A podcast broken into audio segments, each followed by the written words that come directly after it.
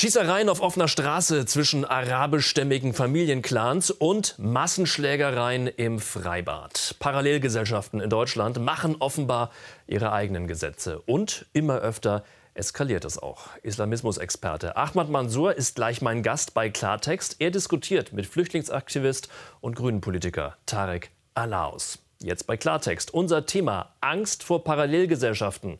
Integration gescheitert.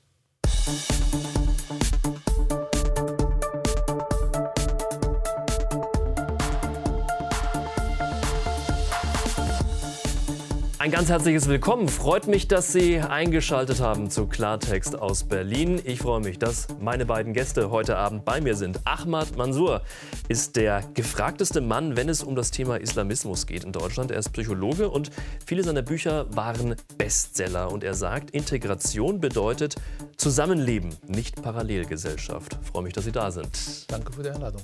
Menschenrechtsaktivist Tarek Alaus ist 2015 aus Syrien geflohen. Seitdem ist er in Deutschland und hat auch seit kurzem einen deutschen Pass.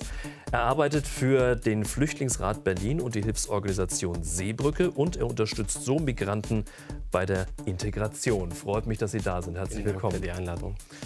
Ja, Schießereien auf offener Straße, Massenschlägereien in Schwimmbädern und tägliche Messerangriffe auf Passanten. Immer wieder sind äh, Menschen mit Migrationshintergrund bei diesen Taten beteiligt und viele fragen sich, wie groß sind die Parallelgesellschaften in Deutschland? Hunderte junge Männer, überwiegend mit Migrationshintergrund, beginnen eine Massenschlägerei in einem Berliner Freibad. Es gibt junge Männer, die glauben, dort ihre eigenen Regeln aufstellen zu können. Und es geht um das Beherrschen des öffentlichen Raumes. Der Staat muss hier klar machen, dass dieser öffentliche Raum keine rechtsfreie Zone ist, sondern dass die Gesetze auch hier gelten. Doch Parallelgesellschaften machen ihre eigenen Gesetze. Die Lage in Deutschland scheint immer mehr zu eskalieren. Mord, Raub, Geldwäsche, Drogen und Waffenhandel. Kriminelle Familienclans stehen in Verdacht, hinter einer Vielzahl von Straftaten zu stecken. Wiederholt kommt es zu Massenschlägereien und brutalen Schießereien zwischen einzelnen Familienclans. Straßenkriege mitten in Duisburg und Essen. Und allein im Jahr 2020 fanden rund 20.000 Messerangriffe statt. Überproportional vertreten sind Migranten. Fast 40 Prozent der Täter sind nicht deutsche Staatsbürger. Jeden Tag gibt es in Deutschland zwei Gruppenvergewaltigungen. Jeder zweite Tatverdächtige besitzt keinen deutschen Pass. Experten fordern härtere Strafen und eine offene Debatte. Das ist ein ernstzunehmendes Phänomen. Und äh, was ich feststelle, ist, dass äh, äh, politische Akteure ganz selten nur oder sehr ungern darüber reden. Man muss aber darüber reden, weil man die Ursachen feststellen muss und dann muss man es abstellen. Und das wird man nicht erreichen, indem man es ignoriert. Ja, und wir reden darüber, Herr Mansour. Sie warnen vor einem explosiven Gemisch innerhalb der Gesellschaft. Inwiefern? Erstmal ein kleiner Hinweis. Ähm, wir haben sehr gut integrierte Flüchtlinge und Migranten und Menschen mit Migrationshintergrund, die diese Gesellschaft mitgestalten und auch bereichern. Mhm. Wir haben aber ein Problem mit einer Gruppe von Menschen, die äh, nicht integriert sind, die unsere Gesellschaft, unsere Sicherheitsorgane und unsere Werte vor allem verachten und kein Interesse haben, Teil dieser Gesellschaft zu sein. Und wir haben ein Problem mit Debattenkultur, die genau diese Problematik nicht ansprechen lässt und dass man sich rechtfertigt, nicht recht radikal zu sein, wenn man hinweist, dass wir ein Problem mit Clankriminalität haben, mit Frauenrechte haben, mit dem Thema Antisemitismus zum Beispiel Beispiel, aber auch mit dem Thema Religionsfreiheit, wie wir damals 2020 gesehen haben nach der Ermordung von Samuel Paty. Diese Probleme müssen angesprochen werden und mehr noch, wir müssen in der Lage sein, Konzepte zu liefern, um diese Menschen für die Gesellschaft zu gewinnen oder sie dann die ganz klare rote Linie zu zeigen, dass das in unserer Gesellschaft nicht geht. Herr Allaus, haben wir Parallelgesellschaften in Deutschland? Wir haben auf jeden Fall Umstände, die zu einer Abgrenzung von bestimmten ähm, gesellschaftlichen Gruppen führen, wie zum Beispiel Wohnsituationen für geflüchtete Menschen, das Thema Duldungen, das Thema Arbeitsverbote, von denen viele Personen betroffen sind, die auch keine Perspektive für sich sehen und dann keinen anderen Weg in dieser Gesellschaft sehen, als den genannten Weg, in einer Parallelgesellschaft miteinander zu leben. Allerdings sehe ich keine Parallelgesellschaft in diesem Sinne, weil ähm, ich lebe ja in Berlin. Ich sehe Berlin. Ich war im Ruhrgebiet und ich habe gesehen, wie die Menschen mit, ähm, miteinander umgehen. Ähm, ich bin davor, auf jeden Fall Debatten zu führen und die Probleme ganz genau zu benennen, die Ursprünge für diese Probleme zu benennen und Konzepte zu liefern. Wenn ich aber an das Problem oder das Problem gerade sehe, da sehe ich, dass wir einfach eine systematische Abgrenzung in unserer Gesellschaft haben. Und wenn wir über Integration auch sprechen, dann müssen wir schauen, welche Verantwortung den Begriff Integration mitbringt. Welche Verantwortung liegt bei den Menschen, bei den Betroffenen selbst, aber welche Verantwortung hat die Gesellschaft, diese Personen aufzufangen, zu empfangen und mitzunehmen in diesem Fall, was gerade leider auf einer gesetzlichen Ebene nicht entwickelt wird in diesem Fall. Welche Verantwortung hat denn die Gesellschaft, Herr Mansour? Also erstmal Integration müssen wir definieren. Und Integration ist nicht nur physisch hier zu sein. Ich sage immer, Integration ist nicht nur Sprache lernen und äh, Arbeit finden, minus Kriminalität, sondern Integration ist auch emotional anzukommen. Und die Werte dieser Gesellschaft als Chance und nicht als Risiko zu sehen. Und da brauchen wir natürlich beide Seiten. Natürlich müssen emotionale Zugänge in der Mehrheitsgesellschaft ermöglichen. Was mich aber stört, ist diese Eindimensionalität, mit denen wir diese Menschen betrachten, als ob sie eigentlich nur Opfer ihrer Zustände.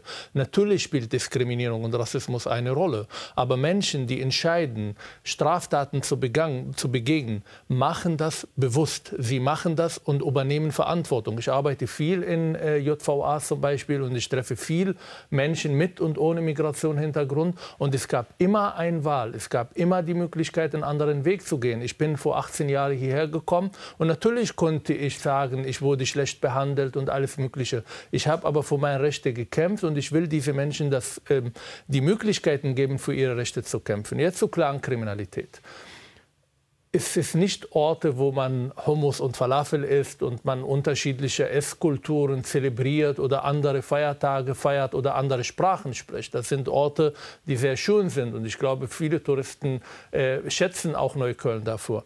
Aber Parallelgesellschaften sind für mich Orte, wo Menschen zum Beispiel nicht die gleichen Rechte haben. Wenn ein Mädchen in einer arabischen Familie nicht die Möglichkeit hat, ihre Partner alleine und selbstständig zu wählen, dann sind das Parallelgesellschaften. Parallelgesellschaften sind Orte, wo Juden zum Beispiel oder Israelis sich nicht frei bewegen können. Parallelgesellschaften sind Menschen, die der Meinung sind, wenn irgendwie Karikaturen über den Propheten veröffentlicht werden, dann müssen sie auf der Straße gehen und das ganze Gesellschaft oder den Westen irgendwie verantwortlich davor, davor zu machen.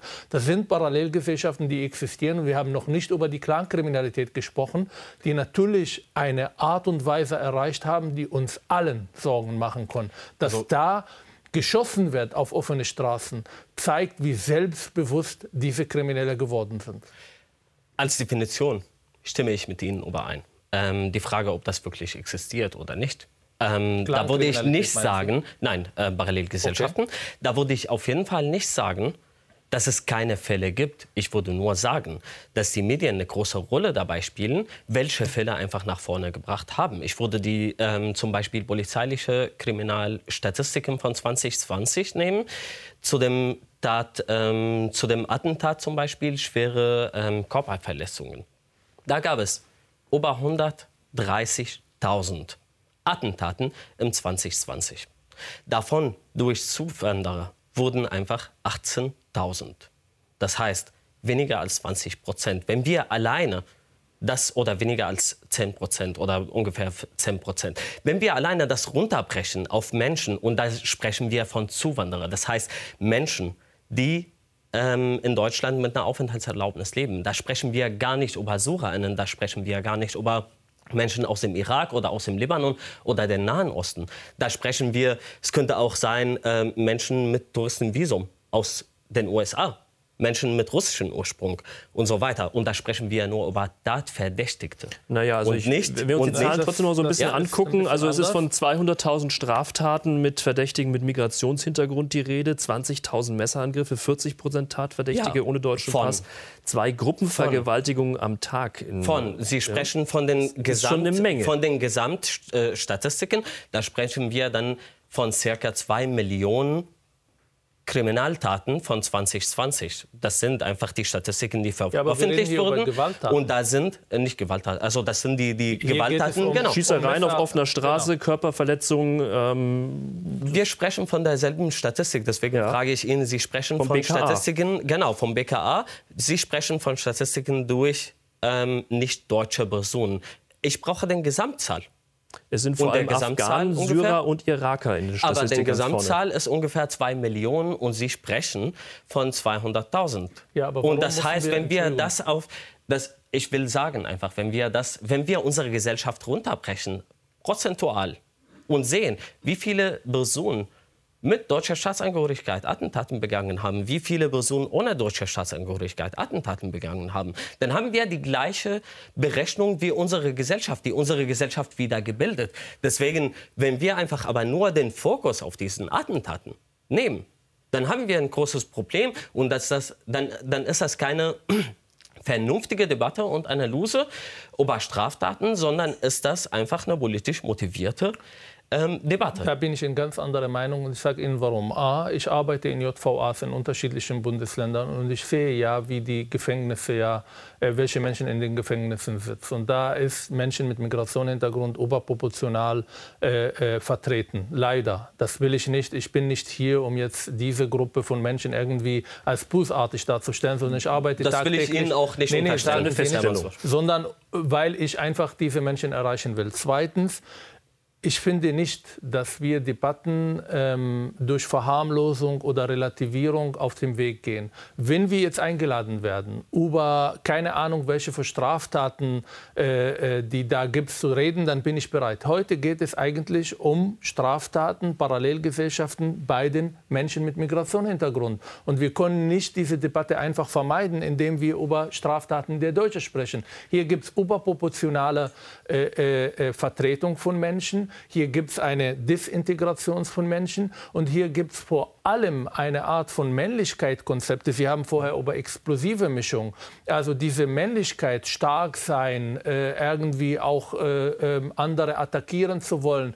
gemischt mit Ver Verachtung der deutschen Gesellschaft und ihre Werte, schafft eine Explosivität, die wir tagtäglich auf der Straße sehen. Und ich will mit Ihnen nach Lösungen suchen, aber ich sehe, dass Sie nicht, noch nicht bereit sind zu begreifen, dass da ein Problem gibt. Ich arbeite auch selbst oder habe mit JVA-Lern ähm, gearbeitet. Und ich weiß auch, ähm, wie viele Menschen mit Migrationshintergrund oder mit Migrationsgeschichte einfach ähm, in Gefängnisse sind. Aber da stimme ich mit Ihnen nicht überein, dass das die Oberzahl ist. Und da stimme ich nicht mit Ihnen überein, dass das einfach eine große Gruppe ist. Ich würde nur sagen, es ist eine Spiegelung für unsere Gesellschaft, wenn wir nur die Prozente gesehen aus den Statistiken. Das ist das eine. Wir sehen die Probleme. Lösungen.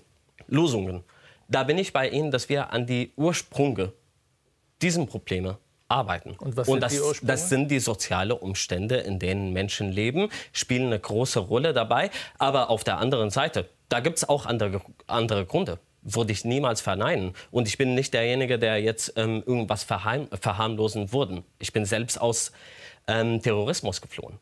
Und da weiß ich, dass es zum Beispiel bestimmte Sachen für mich gar nicht akzeptabel sind und dass es auch Beispiele gibt. Ja? Ähm, ich würde nur über die Vergrößerung und das als eine Argumentation zu sagen, es gibt eine Disintegration in dieser Gesellschaft, da stimme ich mit Ihnen nicht überein, weil das 50 ist nicht der Fall. Prozent, laut einer AGC-Statistik vor ein paar Wochen, 50 Prozent der Muslime stimmen antisemitischer Narrativen zu. Ich arbeite mit so vielen Menschen mit Migrationshintergrund, die einen ganz problematischen äh, äh, Begriff von Ehre pflegen und die Frauen unterdrücken wollen. Ich kenne so viele Menschen, die nicht mal beten, aber der Meinung sind, wenn der Prophet beleidigt ist, dann, sind sie, dann müssen sie zuschlagen. Das sind Zustände, die tagtäglich zu sehen sind. Und ich will gerne, ich sehe sie als Partner. Ich will mit ihnen zusammenarbeiten. Aber es kann nicht sein, dass wir die Medien, die Mehrheitsgesellschaft, die Gesellschaft insgesamt immer verantwortlich machen für Sachen, wo wir Verantwortung nee, gar nicht, übernehmen gar nicht. Da, ich, ich glaube, ich glaube was Herr Mann so auch meint, äh, dass die, die zugewanderte Gewalt Gewalt schon irgendwie längst Bestandteil geworden ist in Deutschland. Würden Sie das auch so sehen? Ich würde einfach nur die Statistiken sehen und ich würde sagen, eine Gewalt gibt es auf jeden Fall in Deutschland, aber zugewanderte Gewalt ist einfach so eine Vergrößerung für das Problem. Weil wenn wir nur die Statistiken sagen, dann würde ich sagen, das spiegelt einfach nur unsere Gesellschaft zurück. Das ist das eine. Das zweite ist, Herr Mansour, ich will auch an Lösungen arbeiten. Aber natürlich, wir arbeiten beide mit entweder psychisch kranker Personen oder mit Personen mit einer Kriminalitätsgeschichte. Und da sehen wir zum Beispiel, nicht, ich, ich würde über mich selbst sagen, ich bin nicht in der Lage, über eine Million Menschen mit Fluchthintergrund seit 2015 selbst zu erkennen, um ein Urteil über diesen Menschen getan. zu geben, dass, das, ähm, dass sie antisemitisch sind oder nicht antisemitisch nein, nein, nein. Wir haben nicht sind. Das ist auf die nein, eine Seite. Diese Pauschalisierung genau. habe ich nicht. Das ist eine Unterstellung, die aber ich nicht hat, erlaube. Aber hat, hat die, ich hab, die Kriminalität unter, äh, in Deutschland, hat die seit 2015 gerade ähm, mit Beginn der großen Flüchtlingskrise damals, hat die zugenommen aus Ihrer Sicht? Sind viele abgenommen. zu uns gekommen? Abgenommen, da kenne ich die Statistiken 2000, zwischen 2015 und 2016 da waren die niedrig, äh, niedrigste Zählen, äh, Zahlen für Kriminalität, das ist auch Bericht BKA, seit 1993.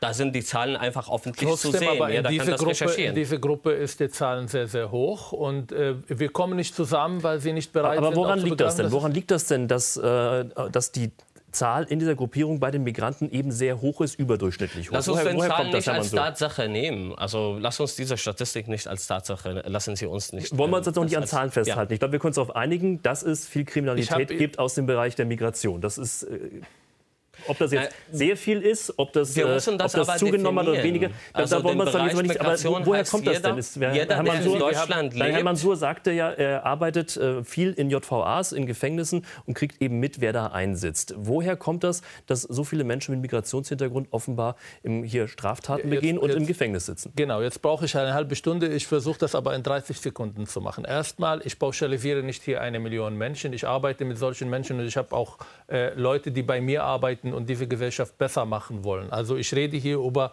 die Fälle, wo Integration nicht gelungen, weil wir Integration nicht richtig definiert haben. Es hat damit zu tun, dass viele Menschen, die zu uns kommen, Integration Angebote A nicht bekommen haben oder sie abgelehnt haben. Es hat damit zu tun, dass wir hier mit jungen Menschen zu tun, die anders sozialisiert sind, die mit anderen Werten nach Europa gekommen sind. Und diese Werte ändert man nicht in ein oder zwei Tage. Man muss aber diese Menschen erstmal zeigen, was erwarte ich von ihnen als Gesellschaft. Ich möchte eigentlich, wenn ich jetzt plakativ polemisch sage, ganz, ganz große Plakate, wo die Menschen ganz von Anfang an bekommen, Herzlich willkommen in Europa. Sie bekommen hier Angebote und die Chance, hier Teil dieser Gesellschaft zu sein. Aber wenn Ihre Tochter mit 18 entscheidet, alleine zu leben oder einen Freund zu haben, dann müssen Sie das akzeptieren. Das Existenzrecht Israel ist hier nicht verhandelbar. Religionsfreiheit bedeutet auch die Freiheit von Religion und Kritik an Religion zu ermöglichen. Und wenn Sie denken, wenn Ihre Frau jetzt Emanzipation betreiben will und Sie verlassen will, dann dürfen Sie keine Gewalt anwenden. Und das kriegt Diese- man in viele Köpfe offenbar nicht rein aus Ihrer Sicht. Nein, also das ist ein, erstmal ein Prozess. Auch ich, als ich kam, habe ich einen ganz anderen Wertekanon gehabt und ich habe aber die Chance gehabt, diese Gesellschaft kennenzulernen und zu reflektieren. Aber wenn wir nicht bereit sind, diese Forderung zu stellen, dann kann ich nicht erwarten, dass die Leute sich auch irgendwann ändern. Da bin ich, da bin ich Ihrer Meinung. Da stimme ich überein über diese Lösungsvorschläge. Und da sehe ich auch ein großes Problem und das ist, was ich vom Anfang an sage. Wir haben einfach den Begriff Integration falsch definiert. Und wir bieten viele Gruppen in dieser Gesellschaft nicht echte Chancen an. Und es ist ein, äh, zeitliches Problem. ist aber öfter mal das Wort gefallen, oder der, der, die, die Formulierung gefallen, wir haben Integration falsch definiert. Wie definiert man sie denn richtig aus Ihrer Sicht, Herr Mansour? Integration ist erst gelungen, wenn die Menschen, die bei uns leben, die Werte dieser Gesellschaft, und damit meine ich die Werte des Grundgesetzes, als Chance verinnerlichen und nicht als Risikofaktor.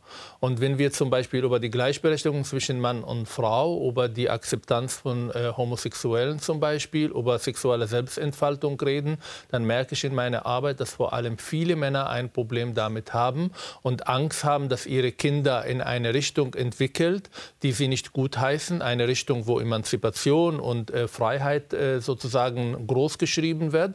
Und diese Menschen müssen wir gewinnen. Diese Menschen müssen wir klar machen, dass diese, diese Gesellschaft Chancen gibt, aber auf die andere Seite ganz klar zeigt, dass manche Sachen hier nicht gehen. Wer meinte, in Deutschland über Generationen leben zu können und seine Tochter von Schwimmunterricht fernzuhalten, muss begreifen, dass das nicht geht in dieser Gesellschaft und muss auch mit Sanktionen rechnen. Das bedeutet auf einmal fordern, aber gleichzeitig auch fordern, dass diese Menschen ganz klar wissen, was erwartet diese Gesellschaft von ihnen, wenn sie Teil dieser Gesellschaft sein wollen. Wie kann das gelingen?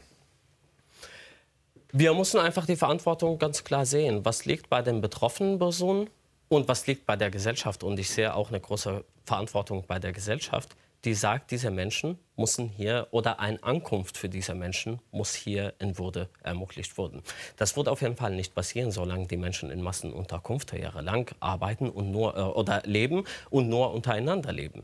Es braucht einfach genaue Konzepte für die Unterbringung dieser Menschen, genaue Konzepte für die Integration in den Arbeitsmarkt, aber genaue Konzepte, wie kann man über das Thema Wertevermittlung sprechen und einfach ganz genau daran arbeiten. Das kann nur durch Kommunikation in dieser Gesellschaft passieren. Und ich glaube, wir kommen nicht zu dem Punkt, dass diese Kommunikation uns gelingt. Ich kenne viele Menschen, die emotional noch nicht angekommen sind, aber ich kenne auch einen großen Teil der Menschen, die einfach emotional angekommen sind und sagen, ich bin hier in meinem neuen Zuhause. Ich muss ähm, Ihnen zustimmen und kurz widersprechen. Also A, Inklusion ist das Wichtigste, Begegnung ist das Wichtigste, um Integration zu betreiben. Sehe ich das in Berlin zum Beispiel, wo Sie aktiv sind, gar nicht. Ich sehe einen Senat, der viel von Toleranz und äh, Akzeptanz und Integration spricht, aber die Flüchtlinge lieber unter sich lässt und Gebäuden oder Häuser baut, wo sie nur unter sich sein. Das kann nicht funktionieren. Zweitens, Ihre Partei, die Grünen, in vielen Diskussionen mit denen, war der Meinung, Meinung dass Integrationskurse, wo um Werte gesprochen wird, ist schon eine Art von Zumutung für diese Menschen, weil ich davon ausgehe, dass diese Menschen andere Werte mitbringen. Und die waren ein großer Gegner dieser Kurse.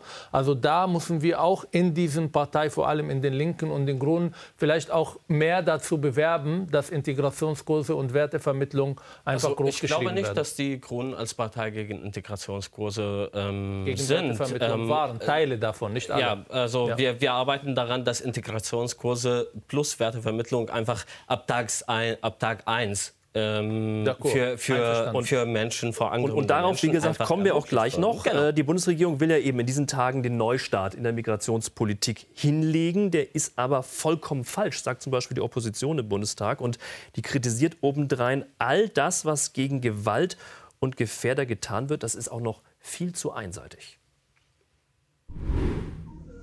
Bundesinnenministerin Nancy Faeser fährt einen fest entschlossenen Kurs gegen Rechtsextremismus, was sie bereits bei ihrem Amtsantritt ankündigte.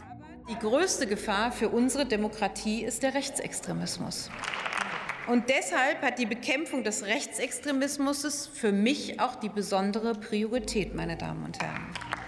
Doch ist ihr Kurs womöglich zu einseitig? Denn Deutschlands Innenministerin erkennt offenbar nicht einmal verfassungsfeindliche Symbole.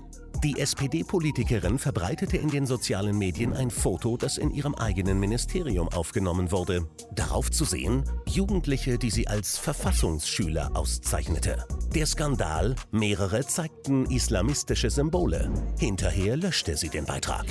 Ist Deutschlands Innenministerin etwa auf einem Auge blind? Die Union wirft Faeser vor, Islamismus und Linksextremismus weniger ernst zu nehmen.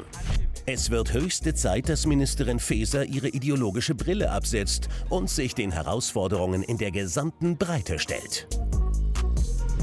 Herr Alaus, der Kampf gegen rechts hat oberste Priorität, sagt äh, die Bundesinnenministerin. Wie rassistisch ist Deutschland aus Ihrer Sicht?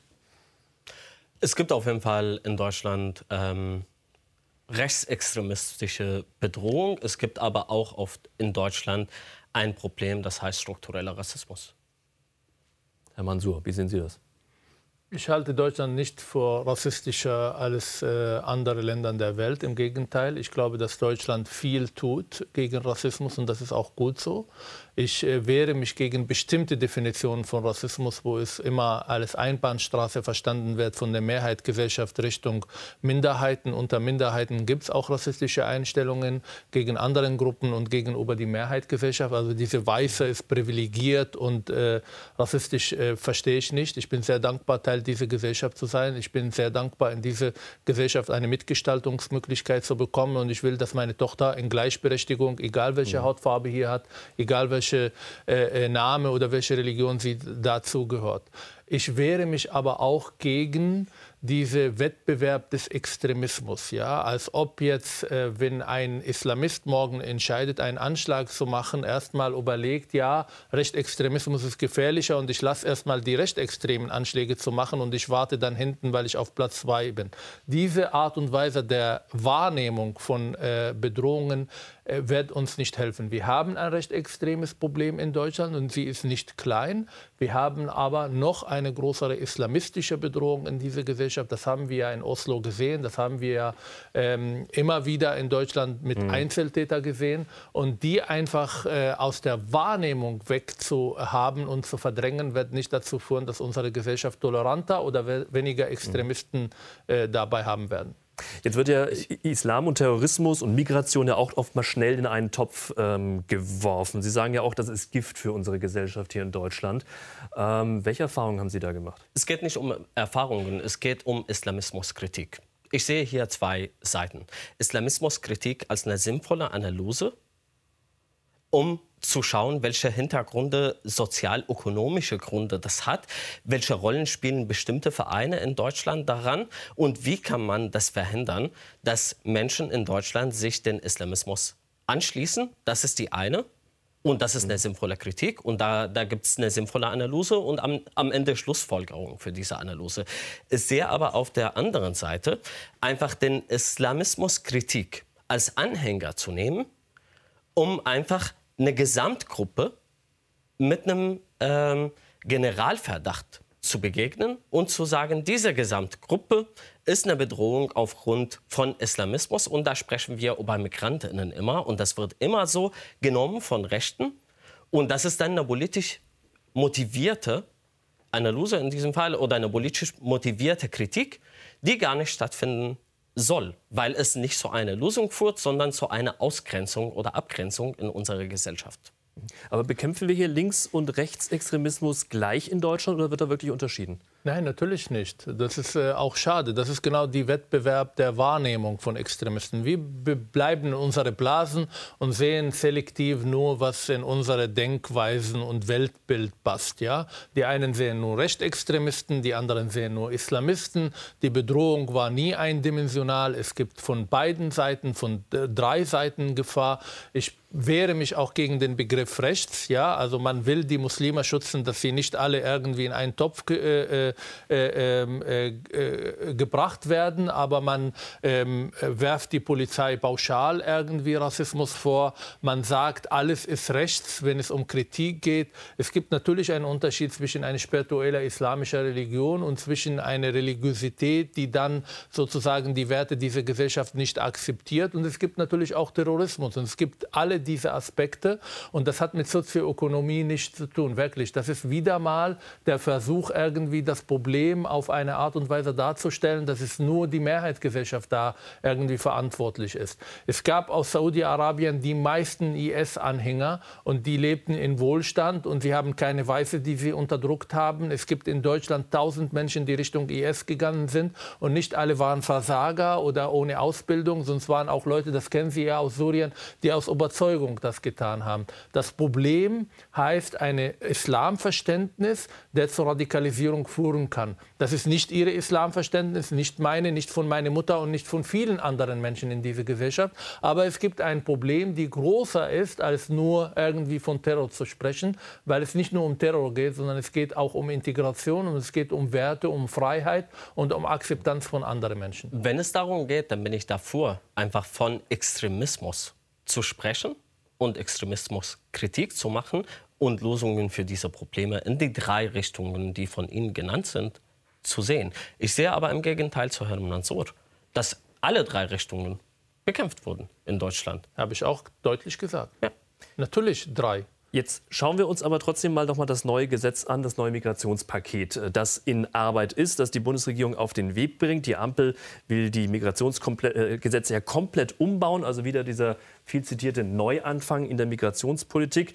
Größter Kritikpunkt ist dabei das vor allem sogenannte Chancenaufenthaltsrecht. Dauerhaft legal in Deutschland bleiben. Das dürfen bald Migranten, die seit fünf Jahren mit einer Duldung hier leben, obwohl ihr Asylantrag abgelehnt wurde. Denn Duldung heißt, die Abschiebung pausiert wegen Krankheit oder ungeklärter Identität. Die Voraussetzungen, keine Straftat und in einem Probejahr sollen alle Anforderungen wie Deutschkenntnisse und ein selbstständiger Lebensunterhalt erfüllt werden. Doch reicht das? Die Opposition ist empört. Die Ampelkoalition ist mit ihrer Multikulti-Politik auf dem totalen Holzweg. Statt immer laxere Einwanderungsregeln brauchen wir eine starke Integrationspolitik mit einem klaren Kompass. Doch die Ampel scheint von der Kritik unbeeindruckt. FDP-Fraktionschef Christian Dürr fordert jetzt auch für Migranten den sofortigen Zugang zum Arbeitsmarkt. Der Aufenthaltstitel? Egal. Es sind ja sogar Hunderttausende von Menschen aus dem Arbeitsmarkt ferngehalten worden, die seit Jahren in Deutschland leben. Das Gegenteil muss der Fall sein. Heute muss die Devise lauten, jeder, der von seiner eigenen Hände Arbeit leben kann, muss sofort arbeiten dürfen. Herr Mansur, wer seit fünf Jahren in Deutschland lebt, bekommt jetzt oder geduldet wird, bekommt jetzt noch mal Bewährungsjahr obendrauf. Ist das der richtige Weg? Teilweise. Also ich bin wie Christian Dürr dafür, dass Menschen, die hier leben, ganz schnell arbeiten können. Arbeit und Zugang zur Arbeit ermöglicht natürlich auch Integration. Aber ich glaube, dieses Gesetz blendet ganz viele andere Aspekte äh, komplett aus. Es Zum reicht Beispiel? nicht. Ähm, also erstmal müssen wir entscheiden, sind wir eine Einwanderungsgesellschaft, ja oder nein. Und wenn wir Einwanderungsgesellschaft, ja. Ja, aber was bedeutet das gesetzlich? Also holen wir jetzt diejenigen, die wir brauchen, oder lassen wir diejenigen, die zu uns kommen, erstmal hier mit Asyl Asylantrag erstmal entscheiden, ob sie bleiben oder nicht. Ich will, wie in Kanada und USA, die Köpfe, die wir brauchen. Dass Menschen nicht ähm, mit illegalen Wegen nach Deutschland kommen, sondern einfach sich in ihren Heimatländern bewerben und hier kommen. Asylrecht ist was ganz anderes. Das sind Leute, die nicht wegen Arbeit hierher gekommen. Das sind Leute, die vom Krieg geflohen mhm. sind. Und wenn wir ernst nehmen, was Asylrecht bedeutet, dann müssen wir auch teilweise Menschen sagen, die aus anderen Gründen, also nicht vom Krieg geflohen sind und hier wirtschaftlich sein wollen, sagen, dass mit dem Asylrecht sie keine Bleiberecht haben. Ähm, das ist die eine Sache, aber das tun wir nicht. Das heißt, wir lassen die Leute, die zu uns kommen, erstmal hier ähm, mit der Bürokratie beschäftigt und irgendwann sagen wir, machen wir Cut und jetzt dürfen die alle hier sein. Also warum mhm. brauchen wir überhaupt diese Bürokratie von Anfang an? Also wer hier kommt, darf hier bleiben. Das ist mir zu, äh, äh zu kompliziert. Ich bin für äh, sogenannten Spurenwechsel. Das heißt, diejenigen, die hier kommen und sich integrieren und auch motiviert genug und zeigen, dass sie motiviert genug hier bleiben, unsere äh, Werte äh, akzeptieren, hier Arbeit suchen, Ausbildung machen, sich bemühen, Teil dieser Gesellschaft zu sein. Sprache lernen. Dass sie, genau, dass sie ganz schnell ins Spuren wechseln. Das heißt, die Asylrechtverfahren äh, verlassen können und durch Einwanderungsgesetz hier bleiben. Aber das, was Aber ich da lese, ist viel zu wenig. Das sind auf jeden Fall die Änderungen bei Paragraphen 25a und 25b. Und lass uns einfach konkreter darüber sprechen. Es wurden jetzt nicht pauschal alle, die seit fünf Jahren in Deutschland leben, wurden einfach Aufenthaltserlaubnisse, mit einer Duldung leben, wurden Aufenthaltserlaubnisse äh, ähm, Nein, Sie, Sie bekommen noch mal ein Jahr, um ähm, sich zu bewähren. Nein, es ist nicht so, sondern eher auch und keine Straftaten begangen sind. Das ist naja, sehr wichtig. Wobei man da sagen muss, kleinere Straftaten sind erlaubt. Das ist ähm, bis 90 also Tagessätze, bis 90 Tagessätze Geldstrafe. Da, da kann man sich noch einiges nicht. leisten. Bis 50 also, Tagessätze es sind dort trotzdem 90, Beleidigungen wenn, wenn möglich, Ladendiebstahl, kleinere Körperverletzungen. Das wird so mit 50 bis 90 Tagessätze geahndet. Aber, da kann man schon ein bisschen 50, was machen. Es geht einfach genau um diese Spurwechsel jetzt zu machen. Und genau ist das die Paragraphen, die jetzt auch noch mal verbessert wurden, die sagen, mit einer bestimmten Aufenthaltsdauer in Deutschland, mit einem bestimmten Sprachniveau, keine Straftaten und eine Lebensunterhaltssicherung kann man bestimmte Bleiberechtsregelungen in Deutschland Was bekommen. Da sehe ich auf jeden Fall, da sehe ich auf jeden Fall, da, da, ist die Frage, wie kann man die Werten überhaupt überprüfen? Man kann, also für mich, man kann die Werten überprüfen, indem man keine Straftaten begeht und sich an die Regeln und die Gesetze in diesem äh, Land hält und einfach nachweist, dass diese Person ein Teil dieser Gesellschaft ist, anhand von Integrationsnachweisen, die sich nicht nur auf Sprache lernen beziehen, sondern auch auf ehrenamtliche Arbeit, auf Aber Engagement und so weiter. Sprache und Arbeit Darum, gemessen. Ja, sorry? Hier wird nur Sprache und Arbeit Nein, gemessen. Ähm, es wurden auch ähm, die es, der Paragraph heißt für gut integrierte Jugendliche. Ja, das heißt, heißt bestimmte, bestimmte Anzahl an, ähm, an Schule und Abschlüsse, das, äh, an Jahren ähm, in die Schule und Abschlüsse, das heißt bestimmte Noten, das heißt ehrenamtliche Engagement. Und das sind so die ganzen Sachen, die mitgesehen wurden. Es, es heißt aber auch um bei und, Duldung, äh, das muss man ja vielleicht auch mal definieren, das heißt ja eigentlich, wenn jemand geduldet ist, eigentlich müsste er ausreisen, Asylantrag an sich abgelehnt, aber das wird noch verzögert wegen Vielleicht ist er krank, äh, er oder sie krank, vielleicht ähm, äh, weiß man die Identität nicht genau, die Herkunft ist unklar. Ähm, das behaupten ja auch viele Menschen einfach, dass sie sagen, ich komme von da und da. In Wirklichkeit ist das gar nicht so der Fall. Das ist nicht der Fall, auch weil ähm, da gibt es schon bestimmte Kriterien, wie man die Identität feststellen kann. Es liegt aber nur darum, dass es einfach nur anhand von einem von einer Vorlage von einem Reisepass ermöglicht wird, wo die Reisepässe in diesem Fall nicht durch vielen Botschaften nicht, äh, nicht erteilt wurden. Das Problem habe ich selbst, weil viele Leute, die bei mir in der Beratung sind zum mhm. Beispiel, wollen sofort arbeiten. Wenn sie einen Reisepass vorliegen, kriegen sie ein Bleiberecht und mit einer Lebensunterhaltssicherung und so weiter. Das Problem liegt aber daran, dass die Botschaften denen keine Reisepässe erteilen. Und da müssen wir an das Thema Identitätsklärung ganz genau arbeiten. Das ist das eine. Das andere ist aber, wir haben jetzt hier über 200.000 geduldete Personen und wir haben einen großen Fachkräftemangel. Wir haben über 130.000 Menschen, die einfach unter Arbeitsverbote seit Jahren leiden. Und wollen wir einfach die Frage ist, wollen wir diese Menschen Chancen anbieten? Ich nehme ein Beispiel. Der berühmte Abschiebung nach Afghanistan am ähm, 9. und 6. Ähm, Geburtstag von Horst Seehofer. Da hat er einfach ganz stolz, ähm, war er ganz stolz, dass er 69 Personen nach Afghanistan abgeschoben hat, die jahrelang in Deutschland waren, die auch in diese Gesellschaft angekommen sind, wurden abgeschoben. Von diesen Menschen sind jetzt viele mit Arbeitsvisum nach Deutschland zurückgekommen mit dem Einwanderungsgesetz. Ich kenne selbst fünf Beispiele, die wegen ja. Ausbildung und Arbeitssuche nach Deutschland gekommen sind. Und da ist die Frage, was haben wir aber, mit diesem aber darauf, Aufwand darauf vielleicht mal an, andocken, hat dieses Chancenaufenthaltsrecht nicht auch zur Folge, dass weitere Menschen auch automatisch nach Deutschland gelockt werden, Natürlich. weil ihnen Schleuser vielleicht irgendwas erzählen, ja, du darfst jetzt ein Jahr keine, auf jeden Fall hier bleiben. Weil wir keine alternative Möglichkeiten schaffen, wie die Leute legal nach Deutschland kommen, die wir brauchen. Asylrecht ist was ganz anderes. Die Leute fliehen vom Krieg. Das ist keine Einwanderung. Mhm. Jetzt haben wir die Situation, Situation, dass die Leute da sind und ich bin absolut dafür, dass die gut integrierten, obwohl ich keine Antwort bekomme, wie wir gut integriert messen. Wir gucken, wie gesagt, das ist meine Definition von Anfang an. Sprache plus Arbeit minus Kriminalität. Das ist aber viel zu wenig. Es geht um die Werte und es geht um äh, die, die, äh, die Achtung ähm, von den Grundgesetzen, die wir in diesem Land haben. Und das sehe ich noch nicht. Wir schaffen einfach keine, wir schaffen einfach weiter Chaos. Sie haben ja von der Chaos von äh, Seehofer erzählt und von vielen anderen. Es wird chaotisch bleiben. Es wird viele Leute, die einfach äh, äh auch dadurch nicht eine bessere Chance bekommen. Aber wir schaffen nicht wirklich ein Einwanderungsgesetz, der diejenigen ermöglicht, nach Deutschland zu kommen, die wir brauchen gut ausgebildete äh, äh, Menschen, die die Sprache lernen, die mit guten Abschlüssen diese Gesellschaft mitgestalten und weiterbringen können. Ich bin auf jeden Fall davor. Ich bin auf jeden Fall davor, gleich ähm, zweigleisig zu fahren. Erstmal eine gute Einwanderungsgesetz, die einfach ermöglicht, Menschen, die nach Deutschland zu arbeiten oder zur Ausbildung oder studieren kommen, dass das denen ermöglicht wird, damit sie es machen. Wir brauchen aber ein ganz anderes Asylsystem, dass das einfach nicht erfordert, dass die Menschen über die Grenzen illegalisiert in Deutschland ankommen, um einen Asylantrag zu stellen. Es muss möglich sein, außerhalb von Europa einen Asylantrag zu stellen und dann das dort zu überprüfen und dann die Menschen reinzuholen, die Asylgründe haben. Sonst, wenn sie nach Europa kommen wollen, dann gibt es auch das ähm, Einwanderungsgesetz. Absolut. Es wurde ein Gesetz in den letzten Jahren geschaffen.